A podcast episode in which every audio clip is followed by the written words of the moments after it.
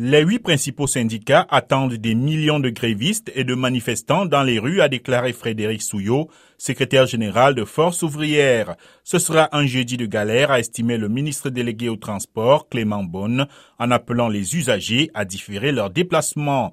Dans les transports parisiens, Trois lignes de métro seront fermées, dix autres seront exploitées partiellement, a annoncé mardi la RATP. La circulation des trains sera très fortement perturbée, a aussi annoncé SNCF sur l'ensemble des lignes du chemin de fer.